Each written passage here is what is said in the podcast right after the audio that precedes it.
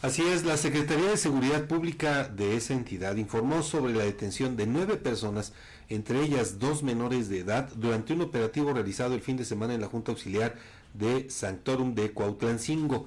De acuerdo con los reportes, los detenidos son Eric, eh, Eric Francisco, Ismael, José Rubén, Benito, Iván, Ángel David, Juan Manuel y los dos adolescentes quienes fueron asegurados por elementos de la Policía Estatal y la Guardia Nacional en trabajo coordinado con la Fiscalía. En poder de los arrestados se decomisó más de un millar de cartuchos, chalecos balísticos, armas largas y cortas, un inhibidor de señal, una granada de fragmentación y droga. Los siete adultos fueron trasladados al penal de Tepeji de Rodríguez, mientras que no, eh, no, no se supo el paradero de los menores. Se espera que las investigaciones determinen los delitos en que pudieran estar involucrados y su pertenencia a alguna organización criminal. Este operativo forma parte de los trabajos coordinados entre dependencias de los tres niveles de gobierno para combatir la incidencia delictiva en territorio poblano.